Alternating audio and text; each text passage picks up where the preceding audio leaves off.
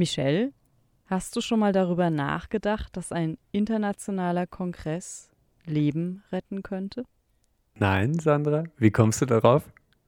Na, stell dir vor, ich fahre auf einen internationalen Kongress nach Harvard und komme von dort nie wieder zurück. Aber warum sollte das denn passieren? Ich meine, machst mir ein bisschen Angst, Sandra. Was ist denn los heute? Ja, na, anders gesprochen. Ich bin Mikrobiologin in Kiew und befinde hm. mich für ein paar Tage auf einem Kongress außerhalb der Ukraine. Währenddessen greifen Russen mein geliebtes Heimatland an. Was mache ich? Fahre ich zurück oder bleibe ich dort? Hm, ja, das ist wirklich schwierig. Ähm, und ich habe keine Antwort. Hast, hast du eine? Ehrlich gesagt bin ich ganz froh, dass ich diese Frage erst gar nicht beantworten muss. Vom 3. bis 9. November 1939 fand in Harvard der fünfte internationale Kongress für Einheit der Wissenschaft statt. Parallel dazu ziehen Hitlers Truppen in Polen ein und Großbritannien mhm. und Frankreich erklären Deutschland den Krieg. Und du meinst, in dem Fall konnten sich jüdische Teilnehmer quasi vor der Verfolgung äh, des Naziregimes retten. Ja, genau. Darunter schillernde Personen des Wiener Kreises, die sich als Vertreter der philosophischen Strömung des logischen Empirismus sahen. Philosophie stand fortan neben anderen Wissenschaften und bildete keine Königsdisziplin mehr. Le voilà, unser heutiges Buch Die Ermordung des Professor Schlick, der Wiener Kreis und die dunklen Jahre der Philosophie von Autor David Edmonds. Die Wissenschaftsbücher des Jahres. Besprochen von Sandra Fleck und Michel Mehle. Naturwissenschaft, Technik. Medizin, Biologie. Geistes-, Sozial-, Kulturwissenschaften. Und Junior Wissensbücher. Wir präsentieren euch unser Best of Wissenschaft.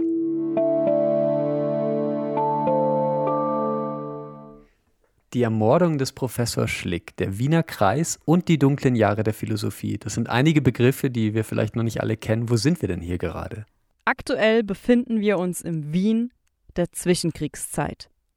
Der Aufschwung der goldenen Zwanziger beflügelt die Menschen und der aufkommende Antisemitismus ist mehr hm. und mehr spürbar. Und du hast gesagt, die Philosophie ist keine Königsdisziplin mehr. Was heißt denn das? Na schau, bei besagtem Kongress drehte sich alles um die Fragen, was hat eine Naturwissenschaft wie Physik mit Sozialwissenschaften wie Psychologie oder Soziologie zu tun? Bauen sie alle auf denselben Grundlagen auf? Das war in einer Zeit, als 1905 Albert Einstein die Relativitätstheorie von E gleich m mal c Quadrat manifestierte und er hm. später dafür, also 1922, den Nobelpreis erhielt. Ah, spannende Zeit. Äh, aber das klären wir lieber in einem anderen Podcast. Mm, ja, die Theorie braucht ein wenig Zeit. Genau. Na, ich meine, das ist schon Wahnsinn, oder? Worauf unsere Vorfahren vor 100 Jahren alles gekommen sind. Die Erfindung der Elektronenmikroskopie. Die Erkenntnis darüber, dass Gene als Erbinformationen nacheinander auf Chromosomen liegen. Oder auch die österreich-ungarische Kernphysikerin Lise Meitner, die erstmals die Kernspaltung erklärte. Die Naturwissenschaften sind in ihrer Blütezeit sozusagen. Hm, absolut. Da hatte Metaphysik einfach keinen Platz mehr. Also die Wissenschaft, die jenseits des Erfahrungsberichts liegt, folglich nicht gemessen werden kann, so mhm. wie es die Methodik der modernen Naturwissenschaft erzwingt. Und folglich entfernt sich der Kreis von Glaube und Empfindung, oder? Ja, genau. Er möchte logische Zusammenhänge strukturieren. Also, die empirischen Eigenschaften der Naturwissenschaft stehen an erster Stelle. Sogenannte Scheinprobleme der Philosophie interessieren nicht weiter. Aber kommen wir zum Buch und dem Philosophen Moritz Schlick, den ich in dem Zusammenhang gleich einmal zitiere. Der Empirist sagt dem Metaphysiker nicht, deine Worte behaupten etwas Falsches, sondern deine Worte behaupten überhaupt nichts. das ist mal eine Ansage. Vor allen Dingen, jetzt stell dir mal vor, wie es den Zeitgenossen bei solchen Aussagen gegangen sein muss. Immerhin mhm. befinden wir uns in der Zeit der österreich-ungarischen Monarchie unter Franz Josef und oh. alle waren streng katholisch. Ja, schwer katholisch. Ja. Mhm. Aber der Philosoph Moritz Schlick war nicht allein. Der Mathematiker Hans Hahn kam als Initiator des Wiener Kreises hinzu, auch der Sozialreformer Otto Neurath. Sie trafen sich ab 1907 regelmäßig in Wiens Kaffeehäusern mit anderen Philosophen und Wissenschaftlern wie Philipp Frank, gelegentlich trat auch Richard von Miese dazu, sie diskutierten über französische Mathematiker oder über und vor allem Frank mit Hans Mach, der später für die Schallgeschwindigkeit und Druckwellen bekannt werden wird.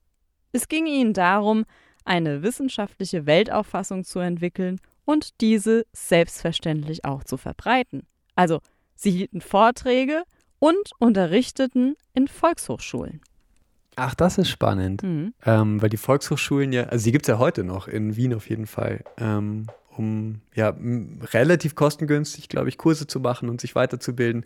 Finde ich stark, dass sie äh, auch dort waren, um zu unterrichten. Damit konnten sie die Leute direkt erreichen. Und zwischen den zwei Weltkriegen hat Otto Neurath die führende Rolle im Kreis. Er schien nicht nur sehr belesen zu sein, sondern vor allem das, was man einen Typ nennt. Gut gebaut und mit einem Händchen dafür, witzig zu sein, hielt er selbstbewusst Vorträge und organisierte Kongresse. Ein blendender Gastgeber sozusagen. Das kann gut sein. Nach dem Ersten Weltkrieg entpuppte er sich als überzeugter Sozialist. Er erhielt eine Anstellung in Bayern, um seine Theorien in die Praxis umzusetzen. Ein ganz anderer Charakter schien aber Moritz Schlick zu sein.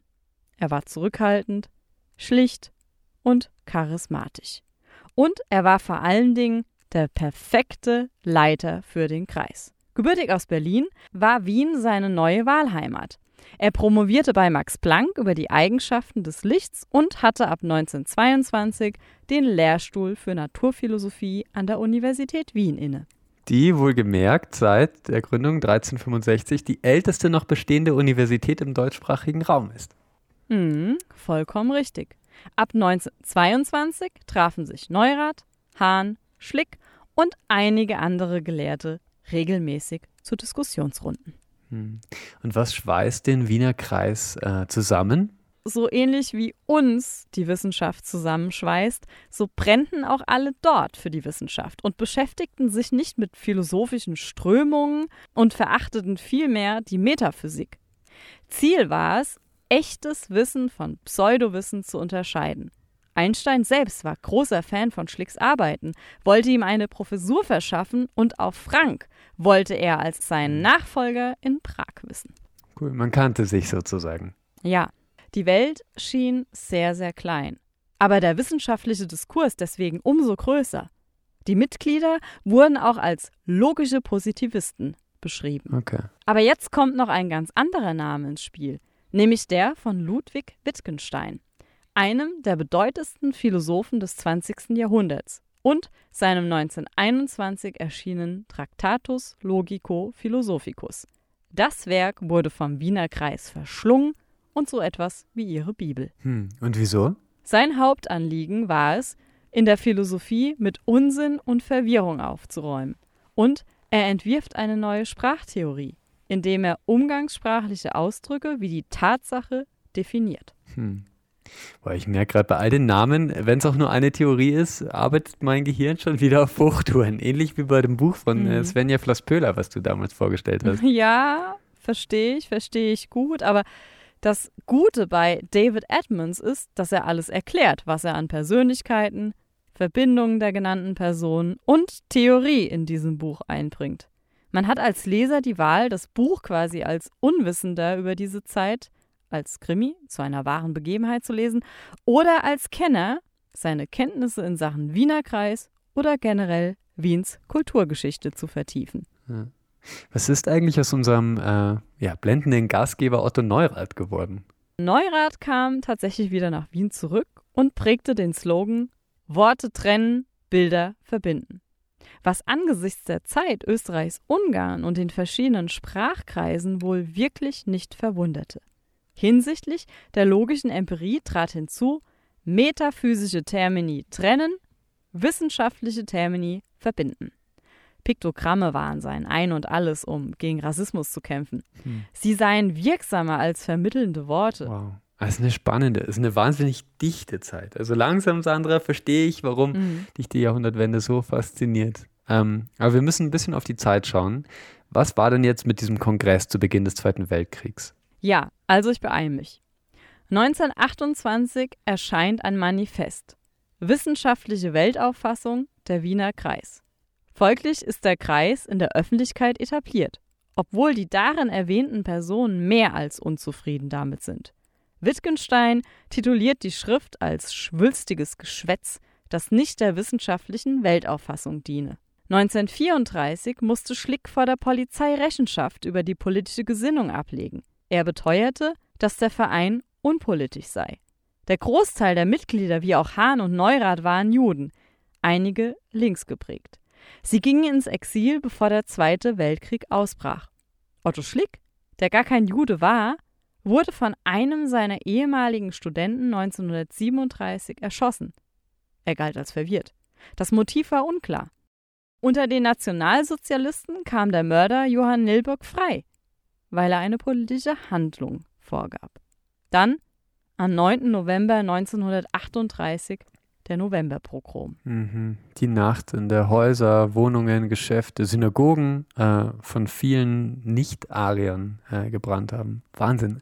Das kann man sich kaum vorstellen und trotzdem ist der Krieg einfach wieder nahe da. Hm, ja. Und beim Krieg sterben immer unschuldige Menschen. In Wien waren auf einmal alle Menschen weg, die in ihrem Bereich etwas Neues schufen.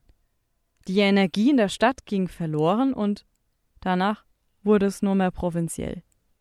Allein Edmunds geht in seinem Buch verstärkt auf 33 Persönlichkeiten ein, darunter auch die polnische Mathematikerin Rose Rand und Protokollantin des Wiener Kreises.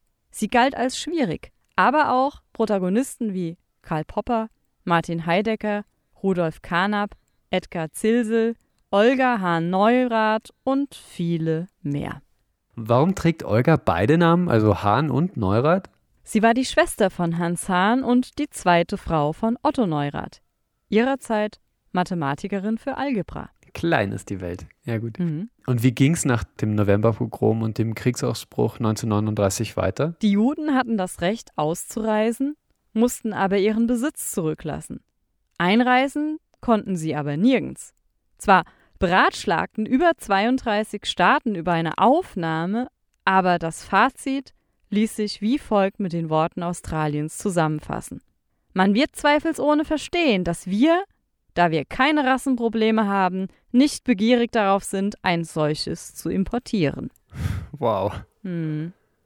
In den USA gab es zur Einreise bloß, ja, eine einzige Hürde zu meistern. Man musste genügend Mittel bei sich haben, um den Lebensunterhalt zu ermöglichen.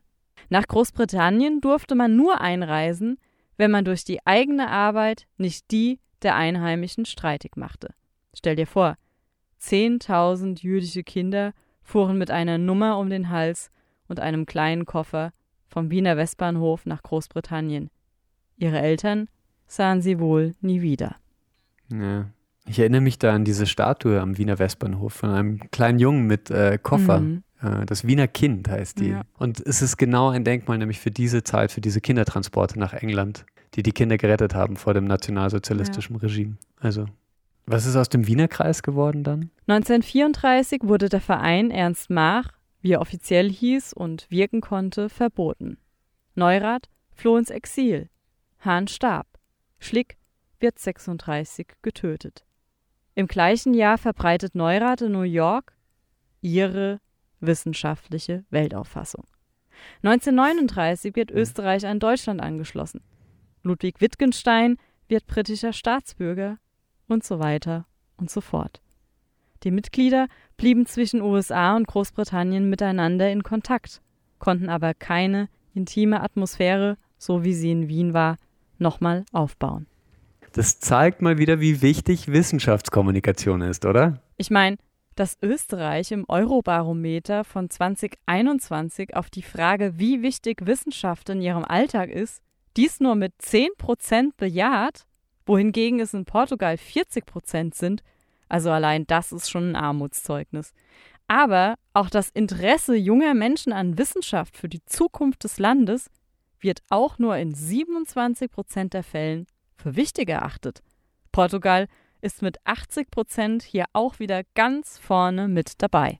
Deswegen machen wir ja auch den Best of Wissenschaft Podcast, oder? Und deswegen hört ihr ja auch zu, um irgendwie zu erleben, wie spannend Wissenschaft ist. Absolut, vollkommen ja. richtig, Michelle. Und deswegen freuen wir uns ja auch auf Austausch, ähm, und zwar auf Instagram, Facebook, LinkedIn oder Soundcloud ja sowieso. Würdest du das Buch von David Edmonds empfehlen? Absolut. Ich muss zu meiner Schande gestehen, dass ich noch ein paar Seiten vor mir habe. Aber an meiner Entscheidung ändert das nichts mehr. Das Buch ist bis ins kleinste Detail recherchiert. Viele Kenner haben Edmonds unterstützt und man bekommt das Gefühl, dass der Kreis im Buch weiterlebt. Es ist ein Buch für jedes Regal, das man immer wieder hervornehmen kann, entweder um in diese Zeit einzutauchen oder um wichtige Fakten nachzuschlagen. Wow, das klingt sehr überzeugend. Ja. Und stell dir mal vor, was ich jetzt mache. Was denn? Ich setze mich ins Kaffeehaus und lese den Rest. Vielleicht spricht mich ja jemand auf das Buch an und wir können gemeinsam debattieren. Oh, und die Wiener Kaffeehauskultur wieder aufleben lassen. Das wäre mhm. super. Ähm, ja. Wo gehst du denn hin? Na, das verrate ich jetzt nicht, aber die zwei großen Häuser sind nicht dabei. Greensteidl gibt's nicht mehr und meine zwei Favoriten liegen eher so, ja, in Seitenstraßen im ersten Bezirk. Einerseits in Nähe des Stephansdoms und andererseits fußläufig zur Augustinerkirche. Also dort, wo die Herzen der Habsburger liegen. Was für eine Atmosphäre. Okay. Ähm, hm. Und zu welcher Mehlspeise sitzt du dann in der Nähe der Herzen der Habsburger? Na, ich werde wahrscheinlich zur Melange und einer Esterhasi greifen, aber nur, wenn sie schön nussig schmeckt und nicht nur so voll Butter trieft. Schön. Hey, da bekomme ich auch richtig Hunger. Und ich weiß, wo wir uns äh, treffen werden, wenn wir uns dann wiedersehen eines Tages. Mhm. Schön. Aber jetzt verrat uns noch schnell, äh, worum es denn bei dir in der nächsten Folge geht. Genau, in der nächsten Folge. Ich beschäftige mich gerade mit einem Thema, was auch sehr aktuell ist, nämlich mit der Vernichtung von Wissen, mhm. mit der Vernichtung von Büchern, mit der Verbrennung von Büchern. Uh, Burn the Books heißt es im Originaltitel und auf Deutsch Bedrohte Bücher von Richard Owenson. Und es geht darum, ähm, zu welchen Zeiten, aus welchen Gründen Wissen vernichtet wurde und wie man Wissen bewahren kann und was es auch mit einer Gesellschaft macht, wenn Wissen vernichtet wird und Wissen bewahrt wird. Und das sind einige abenteuerliche Geschichten, die ich da in der kommenden Folge dann äh, präsentieren darf. Cool. Das klingt sehr, sehr spannend. Ja. Na gut, aber jetzt verabschiede ich mich ins Kaffeehaus. Ja, Mahlzeit. Und ja, lasst euch alle lieb grüßen. Ciao. Ciao.